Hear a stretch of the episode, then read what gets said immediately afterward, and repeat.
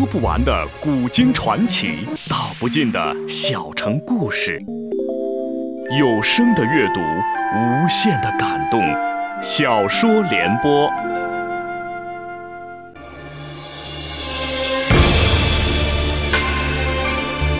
宋仁宗很会做皇帝，中国古代的三大发明出在他执政时期。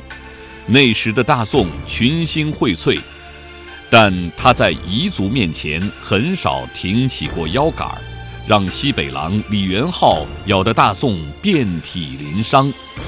请听由秦俊撰写的《大宋天子》系列小说《宋仁宗》，由时代播讲。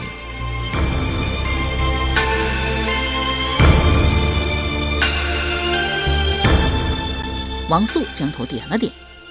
也许会的，不过让狄青出知哪个州，还得好好考虑考虑。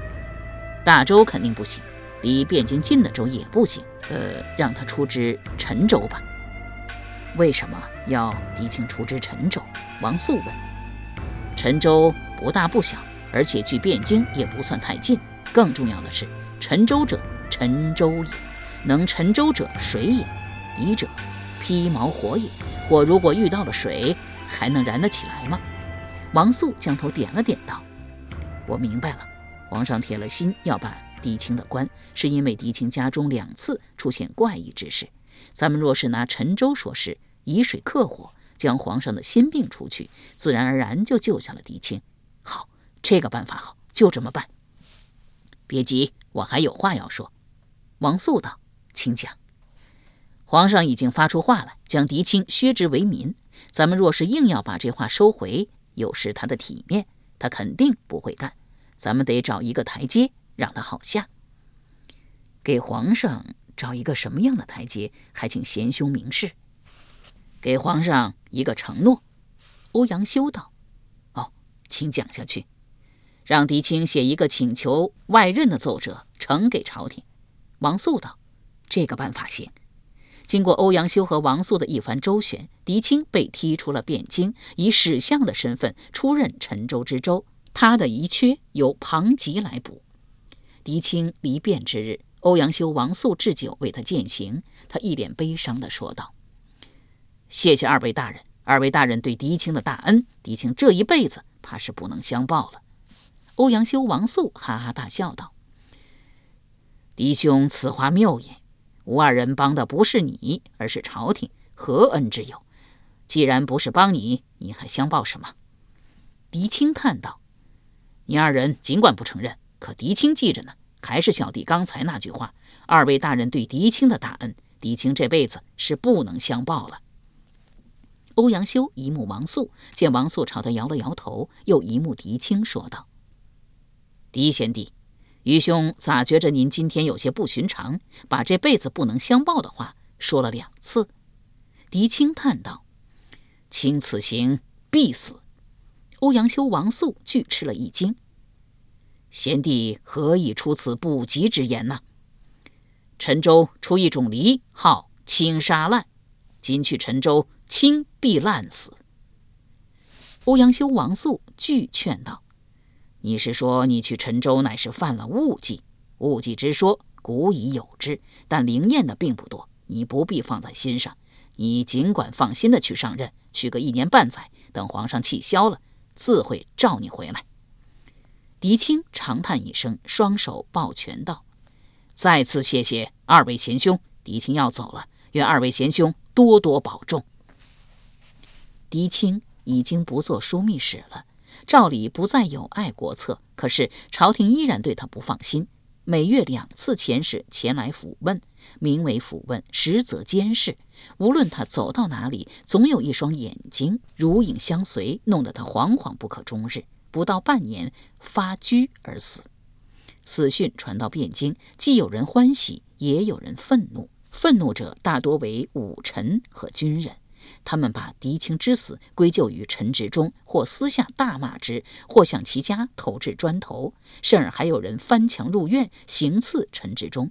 刺客之中有一个叫二顺的，做过几年狄青的亲兵，在搏斗中因腰中挨了一刀，为陈执中的家丁所擒，押到客厅，教陈执中审问。你叫什么名字？陈执中问。小名二顺，大名李猛。本相与你素不相识，你为何要行刺本相？陈之中又问。你是一个残害忠良的大奸臣。本相残害过哪个忠良？陈之中复问。嫡庶密。陈之中道。你说的是狄青吧？正是。陈之忠反问道：“他是生居仓而死，与本相何干？那是你把他气的。”陈之忠又问：“本相怎么气他了？你一再向皇上进谗，皇上才将他贬到陈州。到了陈州，你还不肯放过他，每月两遣中士前去吓他。若不是你害他，他还不到五十岁，怎么会死？本相乃东府之长。”狄青乃西府之长，双方的地位几乎平等。本相就是有心害他，害得了吗？二顺反问道：“那你说狄淑密是谁害死的？”陈之忠回道：“本相也说不清，说不清就是你。”陈之忠道：“你说是本相害死了狄青，也有一定道理。的的确确，在皇上面前，第一个说狄青坏话的是本相。”但皇上并没有听本相的。继本相之后，在皇上面前进敌情谗言的大有人在，比如刘弼、文彦博、贾案、王素等等，足有上百人。可皇上也没有听他们的。何况还有许多不知姓名者在暗中给狄青使绊，比如说狄青家中怪光冲天的那些人。俗话不俗，唾沫星子也能淹死人。这么多人都来说狄青的孬话。他还能活得成吗？所以说，致狄青死的不止一个人，也不是两个人，是一群人，是一个文官群体。这么多人，你难道都要杀吗？这，陈志忠拍了拍二顺的肩头：“小伙子，你还年轻，有些话本相不便说。即使所有的文官都站出来指责狄青，若是朝廷，够了，本相说的已经够多了。”你如果依然把狄青的死归罪于本相，本相也就认了。家丁慌忙劝道：“相爷，您不能把屎盆子自个儿往自个儿的头上扣啊！”陈之忠苦笑一声道：“可这个李猛硬说爷害死了狄青，爷有什么办法？”家丁道：“有办法，有什么办法？”陈之忠问。家丁恨声说道：“把他宰了。”陈之忠将手摇了一摇，说。不能杀他，为什么？不管他怎么想，他知道为雇主报仇也算一个忠义之事。爷这一辈子最敬重的就是忠义之事，让他走吧。相爷，您这么做有些太便宜了这个家伙。要知道，他今天来可是想要您的命啊，相爷。陈之忠又将手摇了摇，说：“你不要再说了，快给他松绑，让他走。”家丁不敢再言。走上前去，将绑着李猛的绳子一一解开后，照他背上擂了一拳，吼道：“快滚！”李猛不但不滚，还回过头来怒目说道：“凶什么凶？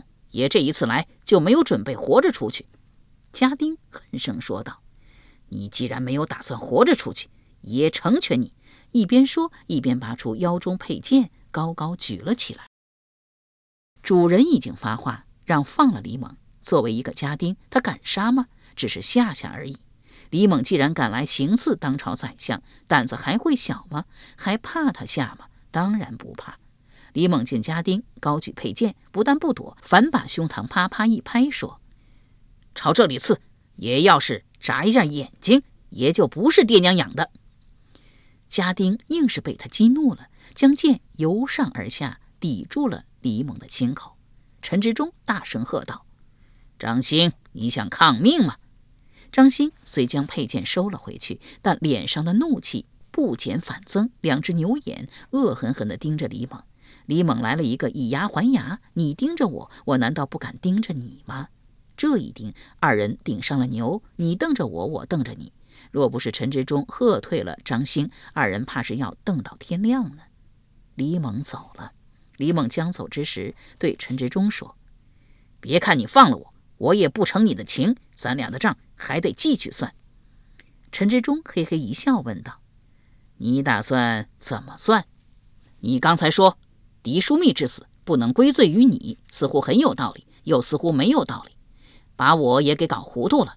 我得去请教一个高人。高人如果说狄枢密之死不能归罪于你，咱俩的账一笔勾销；高人如果说狄枢密就是因你而死，我还得来再找你的麻烦。”陈之忠将头点了点，说：“好，很好。”他尽管口中说好，心里十分害怕，不止将张兴的故金翻了一番，又物色了四个武艺高强的侠士补充他的家丁队伍。一个月过去了，没见李猛露面；半年过去了，还没见李猛露面。他刚刚松了一口气，为给张贵妃读哀册，又把他推到了风口浪尖上。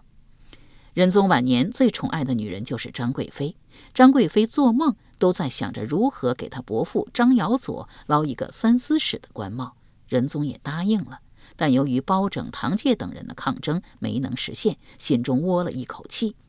数月前，他的一个姓王的亲戚去勾栏看戏，看中了女艺人银花，硬是拉银花去喝茶。银花不去，王亲戚便将银花打了个半死，被众艺人。扭送到了开封府，案件正在审理中。张贵妃遣了一个姓石的宦官前去开封府，力逼全知开封府的王素放人。王素不干，石宦官出言不逊，惹怒了王素，将石宦官杖了二十大板。石宦官回到宫中，见了张贵妃，哭得鼻涕一把泪一把。张贵妃将石宦官安慰了一番，便去找仁宗，要仁宗罢了王素的官。仁宗没有同意，他窝了一口气。十天后，张尧佐死了，死前不住念叨他的名字。当他得知这一情况后，很是内疚。他能不内疚吗？明明答应要为伯父争一顶三司使的官帽，但争了几年没有争来。伯父不但不气他，还念叨他。他这一内疚，便哭了起来。不但在皇宫哭，还跪在张尧佐坟上哭。若仅仅是哭，无非是流点眼泪罢了。可怕的是，张尧佐埋在汴京的东郊，距皇宫少说也有三十里。就是三十里，一来一回才六十里，六十里地得走三个时辰。上坟又用了半个时辰，两下相加是三个半时辰。出发之时虽然也有风，但不大；返回时风雪交加。平日。张贵妃足不出户，这一次上坟睹坟思人，心中不免有些悲伤。加之又喝了一些凉风，再加之前些时又窝了一口气，回到宫中便一病不起，竟至玉殒香消，把仁宗哭晕过去。就醒后，他颁旨一道，为张贵妃辍朝七日，并禁乐一月，追册张贵妃为皇后，治丧皇仪殿。次是温成皇后，追封妃父姚峰为郡王，姚佐为太师，命韩琦读哀策，陈执中护葬。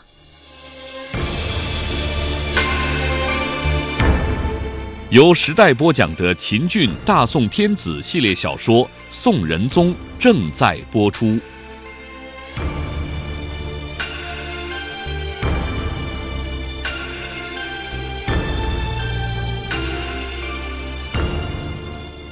韩琦接到诏书，入朝抗奏道：“陛下命臣读哀册，臣不敢不遵。但臣直任枢密副使，非读哀册官。况且就连当年张穆郭皇后的葬礼，读哀册的也仅仅是两制官员。今温成皇后乃追册，反让两府大臣来读，有些御制。臣不读哀册，是为违旨；臣若读哀册，是为越职。”而又欲治，请陛下将臣罢免，臣才可告无罪了。仁宗默默不语。是日，竟罢韩琦之枢密副使，徙之杭州。狄青是韩琦的老部下，为狄青的提拔，韩琦也曾出过力。当文官集团攻击狄青时，他不但不站出来为狄青说话，反向仁宗进谗，说狄青居功自傲，不可久居枢密使之位。狄青这时已官居你韩琦之上，还是你韩琦的顶头上司。可是每当私下相见，他每每屈居你的下边，而且张口一个“您”字，闭口一个“您”字，不称您字，不说话，而且他还经常去看望您的老母，而且他还像从前那样与你韩琦的儿子兄弟相称，而你居然还说他居功自傲。什么举功自傲？无非是在西北边疆抗击西夏时，你韩琦所喜欢的那个叫白牡丹的武技，当众羞辱狄青，狄青将他打了一顿，你怀恨在心。其实你不应该记恨狄青，因为武技羞辱狄青在前，狄青打他在后。且是你又胡乱寻了狄青爱将焦用一个错儿。将焦用杀了，你又占了上风，你还要记恨狄青，非君子所为。再之，范公对你那么好，你被迫离开朝廷时，以防契丹和西夏为名，想多带一些兵。多带一些兵的目的，为君子党留条后路。你韩琦不但不支持，还公开向他叫板，硬把这事给搅黄了。眼睁睁看着反对派将君子们一个个踢出汴京，就连你韩琦也未能幸免。因为这两件事，韩琦在国人中的形象一降再降，差一点被列入小人的名册。这一次，你居然敢和皇帝叫板，宁愿遭贬也不读哀册。志节实在可嘉，于是他的形象在国人心中又高大起来。离开汴京那天，送行的人上万。事实并非没有皇后，这个皇后姓曹，还是开国名将曹彬的后人。而仁宗居然追谥了一个死人做皇后，这就出现了生死两个皇后。这样为礼为治的事，一向温柔宽厚、从简如流的仁宗，居然不顾。百官的反对，硬要这么做，可见他对张贵妃是多么的爱。仁宗既然如此的爱张贵妃，岂能因为韩琦不奉诏而改让两制官员来读？你韩琦以为让两府大臣为一个追册的皇后读哀册，规格有些高。朕这一次不让两府大臣读了，朕要宰相来读。你韩琦又奈朕何？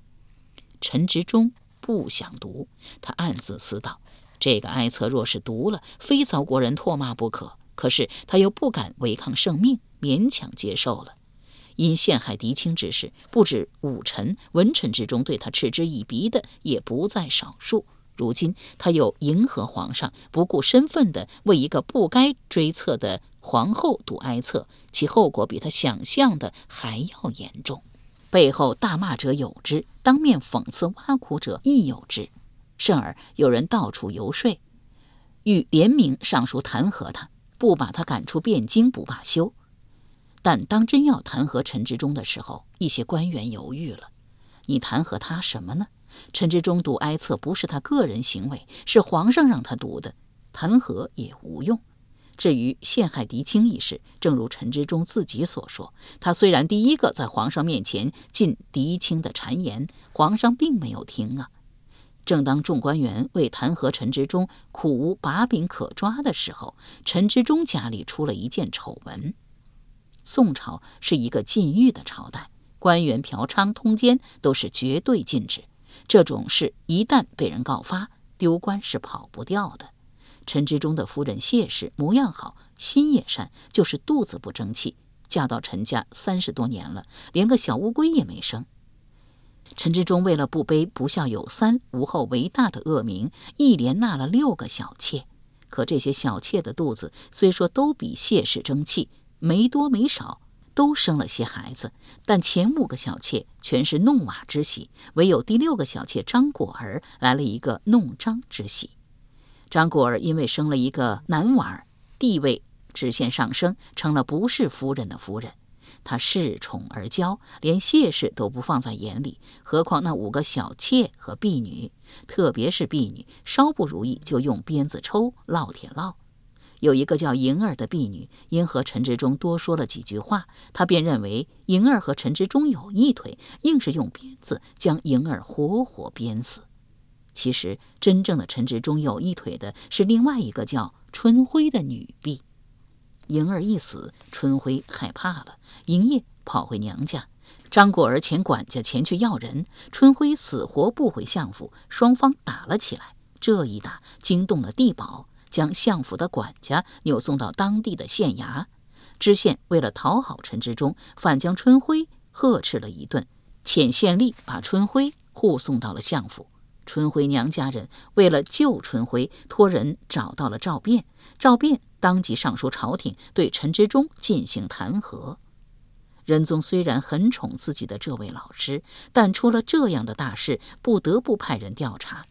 要调查，也只能是派御史台，亦或是大理寺、审刑院和开封府的人去。可仁宗却派了宦官石全斌。消息传至街市，道路喧腾，群议各异。假案、范缜等一干台谏官员联名上书，要朝廷另选他人前去调查。仁宗这才收回诏命，让全知审刑院和韩绛取代石全斌。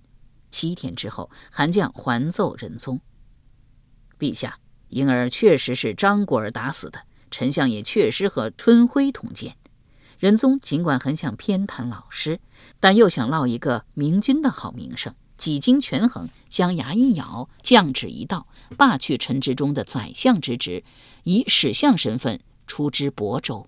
此时，陈之忠已是将近七旬的老人了，又两度为相，老了老了，却出了如此一个丑闻，越想越气。上任不到两个月，一命呜呼，复至汴京，仁宗泪如雨下。陈之忠不只是他老师，还在建储一事上立了大功。真宗晚年年事既高，又重疾在身，恶言建楚之事，众臣皆知，莫敢言建楚。陈之忠竟演要三篇，以早定天下根本为说。真宗悟而喜之，欲越，遂立为皇太子。陈之忠两任宰相，达八年之久。人莫敢以私事相托，四方问疑不及门。其婿侯某非科举出身，求职中欲知一小县，职中言辞拒绝曰：“我手中长着不少官帽，莫说授你一个小小的知县，就是授你一个知州，并不算难。但是你不是进士出身，除了特殊情况，已归不能担任抚州县军之长。我不能因为你是我的交婿。”就坏了国家法度，仁宗越哭越痛，为臣之忠辍朝一日，且不顾群臣反对，视其为公，亲撰之忠之墓碑，曰“包忠之碑”。陈志忠罢相之后，遗缺应该由庞吉来补，可庞吉说自己年近七旬，应当治世，死活不干。仁宗心仪的人选是枢密副使文彦博。而文彦博曾走过张贵妃的门子，朝野对他颇有微词。若是用他，说不定又要引出一场风波来。文彦博不行，复辟呢？富弼在朝野口碑甚好，除了王尧臣那几个人之外，大多数官员是拥护他的，应该拜他为宰相。可是富弼过于耿直，行事不知道揣摩自己的心意，让富弼和文彦博并相如何？且让。复辟位列文彦博之前，如果这样的话，反对文彦博为相的人就不会担心文彦博媚上了；反对复辟为相的人也不会害怕复辟打击报复了。更重要的是，有些事自己不便跟富弼说，但可以跟文彦博说，让文彦博从中斡旋，自己的意图还怕不能实现吗？仁宗为他突然冒出这样一个念头感到高兴，就这么定了。翌日，仁宗内降一旨，拜富弼文彦博为宰相，拜王尧臣、曾公亮为参知政事，拜贾昌朝、王素为枢密副使，拜包拯为龙图阁直学士，全知开封府事，拜韩绛为群牧使，加封翰林学士欧阳修为天章阁直学士。至下第三天，庞吉上朝时，因天黑路滑。轿夫失足跌下河去，轿为之翻，将庞吉摔成了重伤。三次上书辞官，仁宗见他词意甚坚，方才允之，并加封其为太师。庞吉之遗缺，仁宗原打算让梁氏来补。消息传来，朝野哗然，皆曰梁氏奸佞，不能担当此任。欧阳修素来性急，又不耻梁氏之为人，上书朝廷，将梁氏的丑事又一一抖了出来。仁宗这才打消了让梁氏做枢密使的念头，诏命韩琦回京补了庞吉之缺。梁氏见欧阳修坏了他的好事，恨之入骨，唆使一个叫白更新的去开封府状告欧阳修。那罪名不算很大，但很难听，乱伦。白更新说，欧阳修的二妹二十六岁那年死了男人，带着八岁的女儿张英回到娘家。欧阳修将张英养到了十六岁，嫁给了自己的一个远房侄儿王虎林。谁知这个王虎林不争气，染上了赌博的毛病。因还不起赌钱，被债主砍掉了一条腿，连生活都不能自理。一家人的吃穿全靠欧阳修接济，而欧阳修又特别喜欢张英，一来二去，二人便好上了。也活该欧阳修丢丑。白更新来开封府告发欧阳修的时候，包拯回老家迁坟去了。开封府少尹王朱受理了这个案子。由时代播讲的秦俊大宋天子系列小说《宋仁宗》，今天就播送到这里，请明天继续收听。